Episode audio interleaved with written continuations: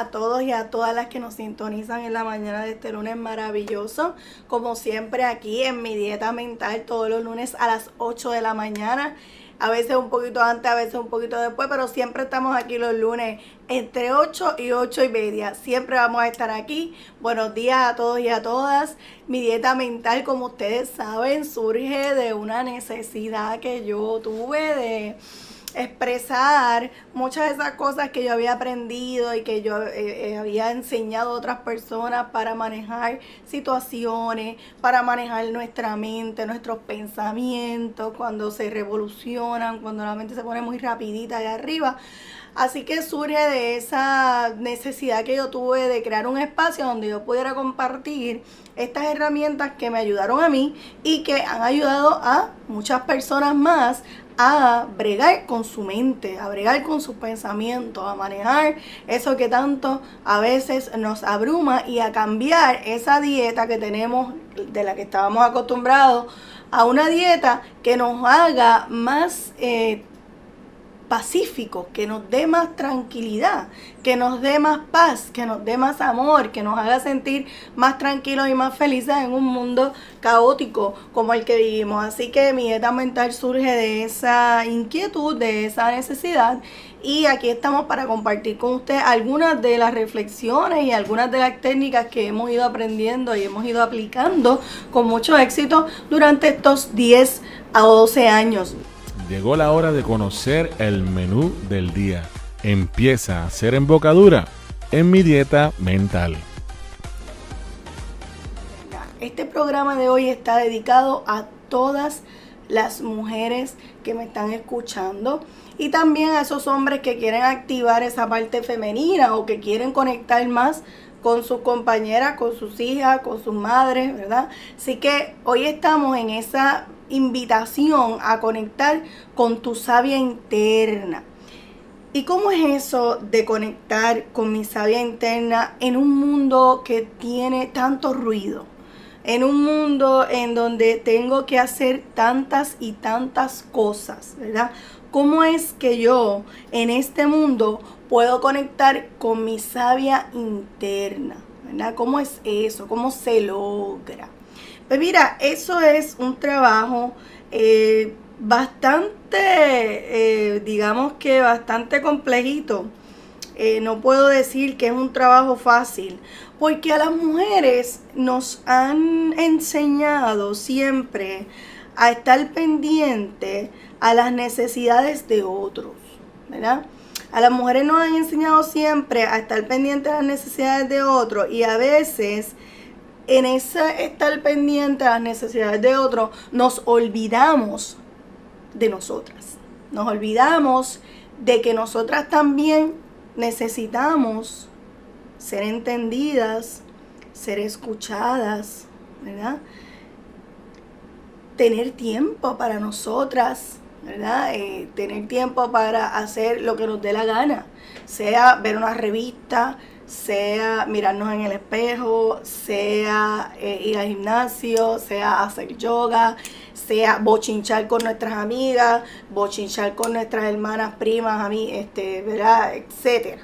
Así que nosotros las mujeres necesitamos tiempo para nosotras y a veces en esta sociedad donde la mujer se ha hecho doméstica, nos hemos olvidado de lo importante que es eh, conectar con nosotras mismas y entonces Hoy yo tengo esa invitación para ustedes y yo te tengo algunas recomendaciones de cómo tú puedes entrar y conectar con tu sabia interna. Lo primero es conectar con tu feminidad.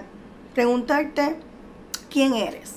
Y a veces cuando uno se hace esa pregunta, uno dice, a rayo, ¿quién soy yo? O es una pregunta que puede ser sonar sencilla, pero tiene un nivel de profundidad pensar en ustedes, si no lo han hecho ya, y empezar a definirse ya no por soy la esposa de, o soy la mamá de, o soy la hermana de, o soy la hija de, sino yo soy, quién soy yo y qué cosas me definen. Y por ahí uno puede encontrar eh, una lluvia de ideas y de características que definen la personalidad de, uno y que definen cómo uno se, se vive el mundo.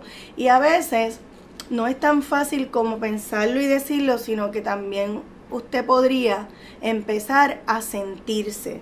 Usted como mujer, sentirse, ¿verdad? Sentir su cuerpo, sentir cómo usted se siente cuando usted camina, cómo usted se siente cuando usted baila, cómo usted se siente haciendo distintas cosas. Y una de las cosas que yo añado también es repasar mis antepasados maternos. Se dice en lo que es el estudio de la bioneuroemoción, que está bien pegado ahora en España, eh, se dice que todo uno lo hereda del lado materno, particularmente el tema de las emociones. Y el tema, en ese tema de las emociones que tú heredas de tu parte materna, pues las mujeres debemos hacer una reflexión sobre quién es nuestra madre, cómo se comporta nuestra madre, ante las cosas de la vida, cómo nuestra madre vivió su maternidad, si es que estamos siendo madres, cómo nuestra madre vivió la, socialización, cómo nuestra madre vivió, si vivió vida, de pareja, cómo la vivió, si no la vivió, cómo vive su vida. Todas esas preguntas nosotros nos debemos hacer, esa, eh, nos las debemos hacer para nosotros entrar en nuestro conocimiento y en nuestra profundidad como mujer, porque a veces pensamos que somos tan individuales, tan diferentes, y realmente no somos tan diferentes a nuestros antepasados maternos. Y yo creo que es importante repasarlo. Repasar quién es nuestra mamá, quién es la mamá de nuestra mamá y cómo era la mamá de nuestra mamá, sin juzgarlas. Simplemente para describir cómo eran esas mujeres, qué hacían, qué no hacían, qué hicieron que yo no haría qué hicieron que yo seguiría haciendo, qué cosas de las que yo poseo de estas mujeres me siento orgullosa y qué cosas no me siento tan orgullosa y qué puede definirme a mí. Yo creo que un poco, ¿verdad? Respírala. Respira esas características cuando tú, cuando tú estés pensando en quién tú eres. También piensa quién es tu mamá y quién es tu abuela materna. Si la conociste, si no la conociste, si no la conociste, pregúntale a tu mamá si no conociste a tu mamá, preguntarle a una hermana sobre tu mamá, ¿verdad? Pero es bien importante conocer nuestra historia, de dónde nosotros venimos, para nosotras entonces conectar con nuestra mujer. También es bien importante que se sanen esos vínculos con esas mujeres de nuestra vida, que podamos sanar esas relaciones con mamá, esa relación con abuela, esa relación, también eso es bien importante Verifica cuáles de esas características vibran contigo. Simplemente verifica si vibran o no contigo y eso solamente lo puedes hacer respirando, integrando, pensándolo, sintiendo cada una de esas características que tú identificas, que tú tienes de tu mamá, de tu abuela, ¿verdad? De tus tías. Verifícalas, si, respíralas. Mira a ver si vibran contigo. Y entonces, defínete. ¿Verdad? Añádele a tu definición esas otras características que quizás tú no habías visto, pero que tú tienes, porque las estás viendo en tu mamá, las estás viendo en tu abuela materna. ¿Verdad? Acepta que, eso, que es eso que tú traes de tus ancestros, de tus ancestras, de, de esas mujeres que te predecieron. Acéptalo. Distínguete de ellas también. Diferenciate de esas mujeres que te, que te ¿verdad? Que, que vinieron antes que tú. Reconócelas, mira a ver con lo que vibras, mira a ver con lo que no vibras y entonces haz una distinción de eso. Así que el orden sería, ¿quién eres primero? Verifica tus antepasados, quién es tu mamá, quién es tu abuela materna, quiénes son tus tías, a quién tú te pareces más, en qué, tú, qué cosas tú vibras y qué cosas tienen esas personas, esas mujeres de tu, de tu, de tu, de tu familia con las que tú no vibras, ¿verdad? Y entonces vuelve y escribe sobre ti basado en ese análisis. Vuelve y escribe sobre ti o vuelve y graba, ¿verdad? Lo que estés haciendo sobre ese análisis. Y como íbamos diciendo, conectar con tu sabia interna es un trabajo complejo, no es difícil, pero requiere que vayamos a nuestros ancestros y requiere que exploremos a esa madre que nos parió y a esa abuela que parió nuestra madre e incluso a la madre de nuestra abuela también. Y, esa, y ir explorando esos ancestros, pregúntele a su mamá, pregúntele a su tía, pregúntele, identifique una persona de la familia que usted entienda que le puede responder a las preguntas que usted tenga y haga las preguntas que usted tiene Ninguna pregunta está de más. Todas las preguntas son bien importantes y a mí me ha ayudado muchísimo hacer preguntas sobre mi niñez, hacer preguntas sobre quién yo era, sobre cómo mi mamá reaccionó, ¿verdad? Eh, cuando me tenía en el vientre y claro, uno lo explora también con hipnosis, pero entonces uno va y corrobora esas regresiones que uno ha tenido al vientre y todo eso, uno va y lo corrobora con mamá y mamá, ¿verdad? Le va dando feedback sobre eso, así que es toda una aventura maravillosa explorar de dónde uno viene, describir a esas mujeres, sanar esas relaciones con mamá, esas relaciones con, mis abuelas, si hay que sanarlas.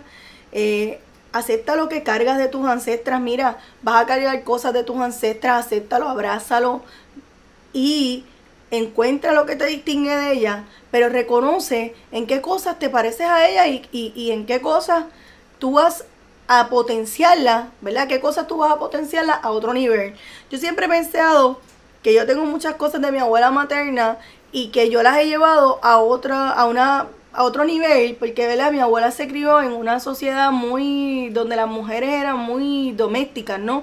Estaban ligadas solamente a las casas, solamente a los hijos, y mi abuela pues fue bien tradicional en eso, y aunque yo soy una cuidadora por naturaleza, porque yo soy una cuidadora por naturaleza, y eso lo heredé de mi abuela materna, yo llevé ese, ese cuidado a otros espacios, no solamente a mi hogar, sino que lo he trascendido al espacio del hogar a otros espacios y, lo he convertido en mi profesión incluso. Así que yo creo que podemos hacer muchas cosas con lo que traemos de nuestras abuelas. No hay que repetir lo que no nos funciona, solamente lo aceptamos, lo observamos y lo dejamos ir, ¿verdad? Acepta tu luna roja. Tu luna roja es como yo le he decidido llamar a la menstruación, ¿verdad?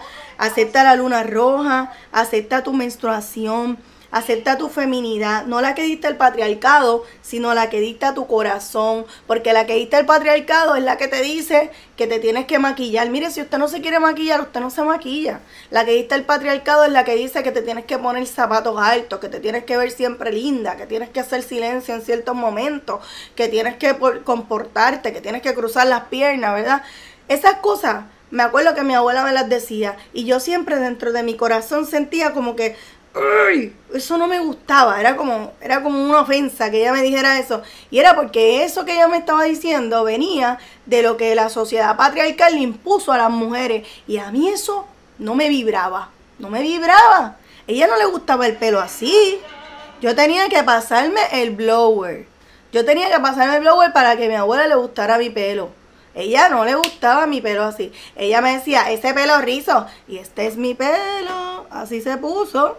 ¿Verdad? Así que uno tiene que también, no, uno no tiene, ¿verdad? Pero es bueno cuando uno se da cuenta de con qué cosas que le están diciendo sus papás, sus abuelos, uno no vibra y entonces uno va adquiriendo sus propias definiciones de ser mujer, sus propias definiciones de cómo sentir ser mujer. Yo me acuerdo, yo peleaba mucho con la menstruación, lo que le llamo ahora la luna roja. Yo peleaba mucho con eso porque, pues, en esta sociedad industrializada, las mujeres tenemos que salir a trabajar y entonces tenemos que salir a trabajar menstruando y a veces eso nos da dolor, no, ¿verdad? Nos sentimos bien cansadas, bien mal, tenemos que estar yendo al baño a cambiarnos cada yo no sé cuántas veces, dependiendo el flujo que uno tenga. Y, y yo me acuerdo que yo odiaba la menstruación y yo decía, Dios mío, pero ¿y por qué me han hecho esto? Y entonces me encontré con un libro que es el que le voy a recomendar hoy, que me ayudó mucho en mi proceso, incluso en mi proceso de, decidir ser madre y de tener un embarazo eh, maravilloso y de incluso parir en mi casa. Cosa que en esta época eso es como una locura, ¿verdad? Así que ciertamente, y vamos a tener un programa sobre eso, porque yo quiero hablarles sobre esa experiencia a ustedes. Pero ciertamente ese, ese libro me ayudó a dejar de pelear con la menstruación. Y les juro, no les estoy mintiendo. Y yo ¿verdad? No miento en esas cosas. Que desde que yo leí ese libro, por lo menos lo que produjo ese libro en mí fue que yo ya perdí los dolores de la menstruación, que ahora le llamo luna roja porque me gusta más ese nombre y no tiene tanta carga, pero perdí los dolores. Porque en ese libro me ayudó a abrazar la menstruación, a decir, no hay nada malo con, con, con ¿verdad? Con botar con, con, extraer, soltar sangre, porque es un proceso de limpieza, porque es un proceso que me permite dar vida. Y usted decide ser madre o no. ¿verdad? Porque esto no se trata, porque a veces la romanticaría esa, el romanticismo con, con, ser mujer. Ay, somos mujeres, podemos dar vida, podemos ser madres. Pues sí, qué bueno, podemos ser madres, qué bonito. Pero no todas las mujeres damos vida siendo madres. Hay mujeres que no dan vida siendo madres, pero dan vida de otras maneras. Y yo creo que esa es la clave, ¿verdad? Reconocer que nosotros como mujeres damos vida de muchas maneras, no solamente pariendo, sino que damos vida de muchas maneras, damos vida con, con, esperanza, damos vida cuidando a la gente que, que queremos, cuidando incluso a los que no queremos, porque vemos muchas mujeres por ahí pendientes a todo el mundo, pendientes a que todo el mundo coma, pendientes a que todo el mundo esté bien, pendientes a que, la, a que las familias mantengan, se mantengan unidas y bien. Así que las mujeres damos mucha vida, y esa característica de la menstruación, de ese cambio de aceite y filtro, como yo digo, mensual, es un cambio, es una limpieza. Y usted debe estar consciente como mujer y verlo así. Y cuando yo empecé a verlo así a través del libro de Miranda Gray, que me ayudó tanto y tanto, que yo se lo recomiendo a ojos cerrados, yo me di cuenta que yo no tenía que seguir peleando con mi, con mi menstruación y que yo podía abrazarla, podía amarla y eso me iba a cambiar mi vida. Y de hecho me, me la cambió porque como le dije, ya yo no tengo dolores ni nada. Ya yo simplemente, ¿verdad? Abrazo esa realidad de mi vida, esa realidad de mi ser. Y yo les invito a hacerlo. Así que Acepta tu feminidad y tu feminidad nace de tu corazón, no nace de, lo, de los roles, no nace de los roles de género que nos han impuesto. No hay que tener hijos para ser madre, no hay que parir para saber lo que es ser femenina ni lo que es ser mujer. Simplemente es vivir tu feminidad en, la, en, en, en todo su sentido. ¿Ok? Y les, les recomiendo las siguientes afirmaciones. Afirma. Amo mi ser femenino, amo la sabia interna femenina que vive en mí. Esa sabia interna se manifiesta de múltiples formas. Se manifiesta cocinando, se manifiesta sirviendo, se manifiesta eh, hablando, decorando, se manifiesta pintando, maquillándome si me da la gana. Si me da la gana, no si me lo piden, si me da la gana a mí. Siempre que las decisiones que ustedes toman sean porque usted las decide, no porque alguien se lo dice. Eso es lo más importante. Mírese al espejo por las mañanas y diga, me acepto y me amo como soy, mujer femenina, maravillosa, poderosa. Y la luna roja me permite dar vida y ese es mi poder, ese es mi poder, ¿verdad? Y no solo dar vida en el sentido biológico, sino en todos los sentidos. Conoce las recomendaciones de la doctora Limari Díaz en La Doctora Te Recomienda.